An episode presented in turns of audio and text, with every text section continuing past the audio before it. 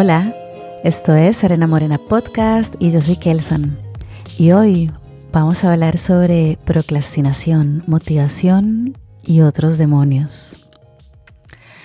Cuando yo estaba en el cole, es más, a las primeras entrevistas de trabajo que empecé a ir, yo me acuerdo que mm, cuando, cuando en esa época una de las preguntas que siempre hacían, le hacían a uno, preguntas rutinarias, era como, ¿cuáles son sus, sus, sus pros y sus contras, pero con otras palabras, como, como, no sé, ni me acuerdo, pero bueno, yo me acuerdo que en los pros, una de las cosas que yo decía que yo tenía buena y mejor que todos los demás era mi capacidad de trabajar bajo presión.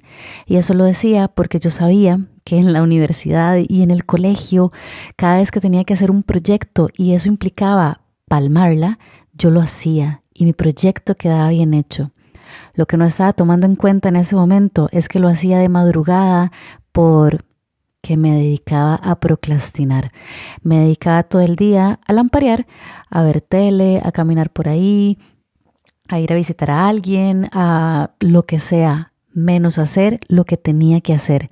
Entonces estaba confundiendo una virtud, digámoslo así, con algo que está mal hecho. Sí, así es.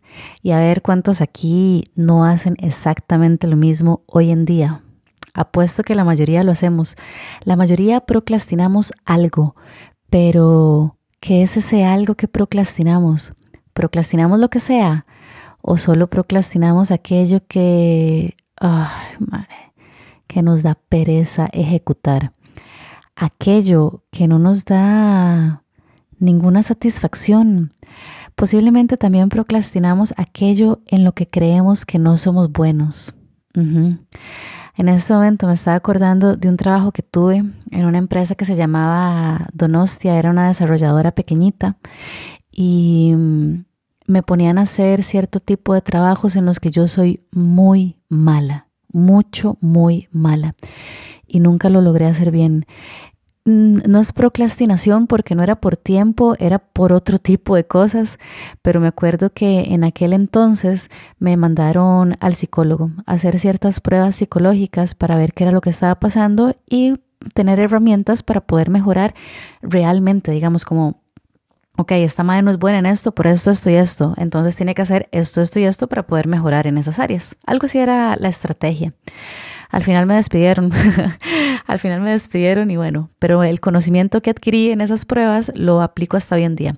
Entonces, bueno, lo que quería llegar es que en una de esas pruebas, no me acuerdo bien cuál era, una de las cosas que salió es que yo era buena, mm, no sé, voy a decir algo, que no, más bien que no era buena en atención a los detalles. Y una de las cosas que querían que hiciera era revisar contratos. Entonces, obviamente, era algo que me generaba demasiado estrés, que era demasiado lenta y así. Y ahí me di cuenta que el estrés realmente lo genera aquellas tareas en las que no nos gusta, aquellas tareas que nos cuestan, que nos cuestan. El estrés, el estrés es uno de esos demonios que está ahí viviendo con nosotros y no debería de existir, pero tenemos que aprender a convivir con él. ¿Cómo lo hacemos? Ya lo hemos conversado antes respirando, recordando ese espacio de calma y paz en el que podemos habitar. Pero bueno, regresemos a la procrastinación. Entonces, ¿qué es lo que procrastinamos realmente? ¿Procrastinamos cualquier cosa? Yo les puedo decir en las tareas del hogar, digamos de mi casa, sí, tareas de ama de casa, ¿qué procrastino yo? Yo procrastino sacar la basura porque detesto sacar la basura. Me da chicha. El simple hecho de pensar que tengo que ir a sacar la basura es como, ay, madre, ¿por qué yo tengo que hacer esto? Yo estudié muchos años en la universidad y tengo un buen trabajo. ¿Por qué tengo que sacar la basura? se los juro que eso pasa en mi cerebro, se los juro. Y me enoja realmente. Pero hay que hacerlo. ¿Verdad? Y si lo dejo para después, el camión de la basura ya va a haber pasado y voy a generar plagas, porque el camión de la basura pasa dos veces a la semana porque la procreación de la, de la mosca dura un día más de este. Entonces, si uno no saca la basura o el camión de la basura no pasa cuando tiene que pasar, ¿qué sucede? se generan plagas. Entonces, ustedes, al igual que yo, saquemos la basura el día que nos toca. bueno, mi papá bueno, ya les he hablado antes de mi papá, ¿verdad? Mi papá es budista y tiene pensamientos diferentes a los usuales. Una de las cosas que me enseñó a mí mi papá es que aquella tarea a la que le tenemos más pereza, aquella tarea que no queremos hacer, es por la tarea, por, es la tarea por la cual tenemos que empezar. En mi caso, sacar la basura. En el caso de ustedes posiblemente sea otra, pero es la primera que hay que hacer, porque entonces ya salimos de eso, es como, ah, ya, lo logramos.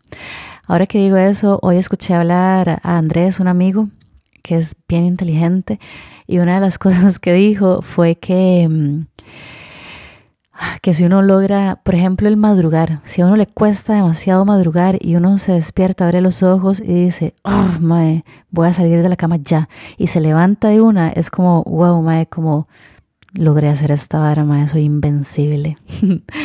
que eso también tiene bastante sentido, solo que yo soy madrugadora, entonces para mí madrugar, así, abrir los ojos y que esté a punto de salir el sol, para mí eso es un placer. Pero bueno, cada uno tiene sus, sus, sus cosas, ¿verdad? Sus cosas que le generan placer y sus cosas que le generan ah, un sufrimiento ahí que hay que sobrepasar para sentirse sobrenatural. ok. Procrastinación. Entonces, bueno, antes de entrar a la procrastinación, empecemos o entremos a la motivación. ¿Cómo funciona la motivación? ¿Será que nuestros jefes en el trabajo tienen que motivarnos? ¿Será que nuestro trabajo tiene como objetivo, aparte de lo que ya tenemos que hacer, motivarnos para que nosotros hagamos bien nuestro, nuestro trabajo? ¿O es nuestra, nuestra obligación y tenemos que hacerlo y punto? Bueno, yo ahí en el tema del trabajo creo que es una, una parte compartida porque no puede ser usted lo tiene que hacer y punto. Yo sí creo que tiene que haber satisfacción en lo que uno está haciendo y motivación, porque si no, no lo vamos a hacer bien. Todo hay que hacerlo con amor, como decía Teacher Ligia, con amor desde el corazón. y si no lo hacemos así, no lo vamos a hacer bien nunca. Pero vamos de nuevo, ¿qué nos genera motivación y por qué estamos tan desmotivados actualmente? Bueno, en este momento preciso de la historia, más bien en este preciso momento de la historia, entra en juego que estamos en pandemia, ¿verdad? Entra en juego que ya no tenemos tanto contacto físico como antes y que tampoco tenemos tanta estimulación de ese tipo. Entonces, obviamente, eso es algo que nos tiene bajoneados, queramos o no queramos. Pero bueno, también es algo con lo que tenemos que aprender a lidiar, porque pareciera que no está tan pronto el final de la pandemia. Por otro lado, en la motivación entra en juego también una sustancia que segrega nuestro cuerpo, una sustancia que nos llena de placer, una sustancia que nos ayuda a relajarnos. Esta sustancia es un neurotransmisor y se llama dopamina y la generamos a través de diferentes estímulos como comer pizza. Oh, my, qué delicia. Comer pizza, mm, ir de compras, tener sexo, escuchar música, tomar guaro, consumir drogas, em, ver una serie de Netflix que se termina un, primer, un capítulo y empieza el otro de una, em, ver videos en YouTube, jugar play, etcétera, etcétera, etcétera. Todas estas actividades que les acabo de mencionar son propulsores, por decirle de alguna manera, de dopamina en nuestro cerebro. Entonces, ¿qué es lo que sucede en ese momento? Estamos segregando tanta dopamina diariamente y, y, se me fue la palabra y cantidades tan grandes que nos empezamos a desensibilizar a la dopamina. Eso quiere decir que cada vez necesitamos más y más y más para sentir lo mismo que sentíamos antes. ¿A qué le suena esto? Los que ya estamos rocos, nos suena a las charlas de Dare en el cole. La diferencia es que en este caso estoy hablando de dopamina que segrega nuestro propio cuerpo. La dopamina eh, también la pueden segregar en laboratorio, pero ahorita estoy hablando solamente de aquella que segregamos nosotros directamente.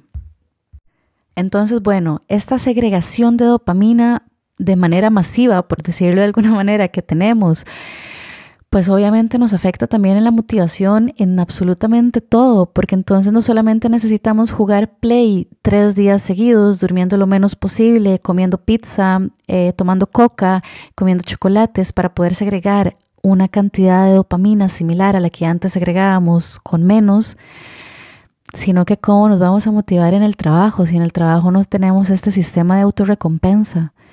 Mm, ¿este sistema de autorrecompensa será suficiente con el salario que nos llega cada 15 días?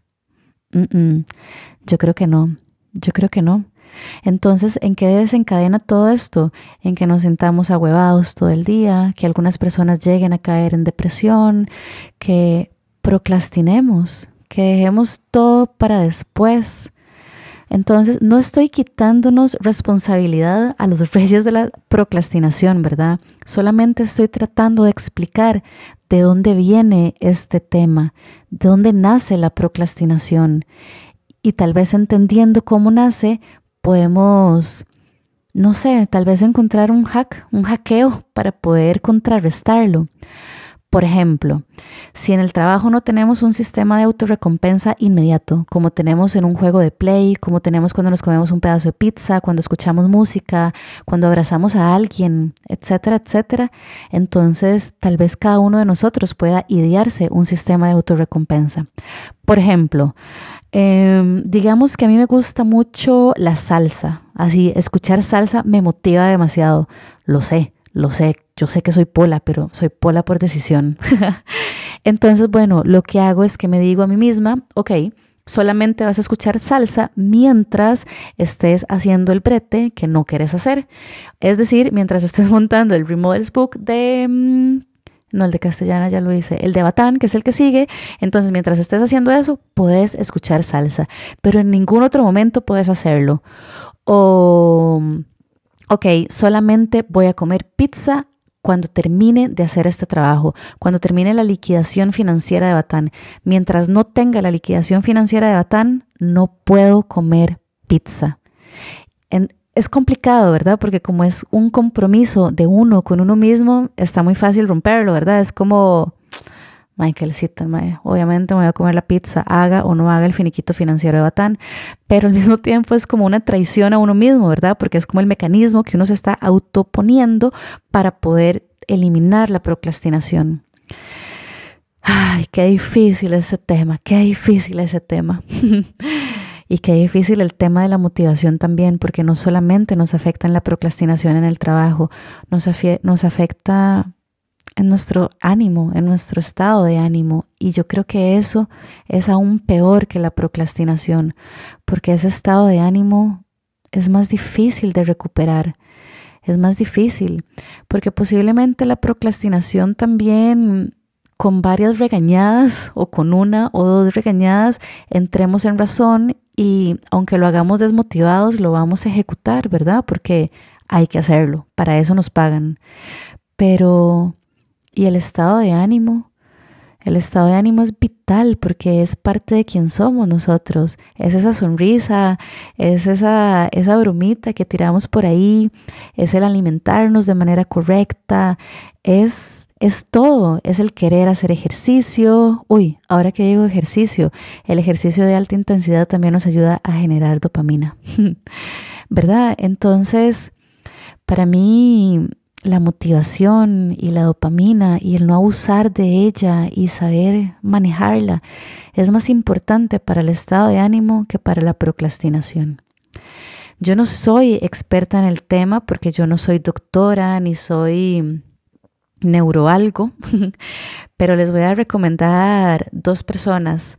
Uno es el doctor La Rosa, que es un españolete, lo pueden buscar en YouTube. Eh, así, dr.la rosa. Em, habla sobre diferentes temas de manera muy técnica, es fácil de entender lo que dice, pero hay otro que a mí me parece rajado. Este me lo recomendó Glory. El maestro se llama Andrew Huberman. Él es doctor o neuro o algo, algo de la cabeza, algo del cerebro. Em, y se dedica a dar clases. Aparte de eso, tiene un podcast em, y lo pueden buscar. Yo lo he escuchado en Spotify, lo he visto también en, en, YouTube y también lo sigo en Instagram, así como en las tres redes sociales. En Facebook, no, perdón, en Facebook no, porque casi no lo uso. En YouTube me parece rajado porque lo puedo ver, entonces puedo ver como sus expresiones faciales y tal, entonces para mí es más fácil de entenderle. Em, y además si no tenemos tan buen inglés podemos ponerle subtítulos porque está en inglés. Es muy bueno, es muy bueno. Es más técnico, pero uff, rajados. Así se los recomiendo. Para cerrar este tema, no están solos. Así todos procrastinamos, a todos nos falta motivación y todos estamos en esas. Sobre todo en este momento que todavía estamos en pandemia. Yo sé, yo sé, yo sé yo sé que mal de muchos, consuelo de tontos, no es para que se sientan mejor, es solo para que sepan que no están solos. No me quiero despedir sin recordarles lo que quiero que quede en nuestras cabezas siempre, siempre, siempre, y es que todos juntos con amor podemos crear un mundo mejor. Si les gustó este episodio, acuérdense de compartirlo, de darle seguir en Spotify y de buscarme en Instagram como Kelmon, K-E-L-M-O-N-G. Nos volvemos a escuchar el próximo jueves. Chao.